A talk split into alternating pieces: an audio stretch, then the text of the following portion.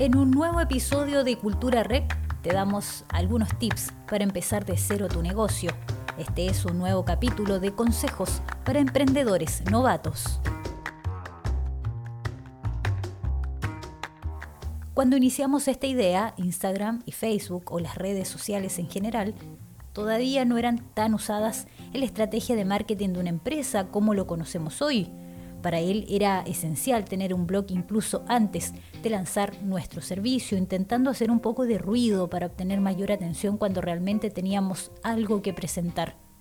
Con el recorrido que hemos tenido iniciaría desde un principio con Facebook, Instagram y un blog. Aquí van algunas razones. En tus redes sociales puedes adelantarte y comenzar publicando artículos de interés para tu público objetivo. Además, puedes partir con pequeñas encuestas entre tus amigos sobre tu producto o servicio para conocer su opinión. Antes de lanzar el producto o servicio de manera oficial, puedes hacer pruebas dentro de un círculo cerrado. Identificar clientes potenciales entre los seguidores si aportas una solución o una necesidad a tu mercado objetivo, puedes conseguir las primeras ventas entre los lectores de tu blog crea una comunidad alrededor de un producto para hacerlo? Bien, no existe una fórmula secreta.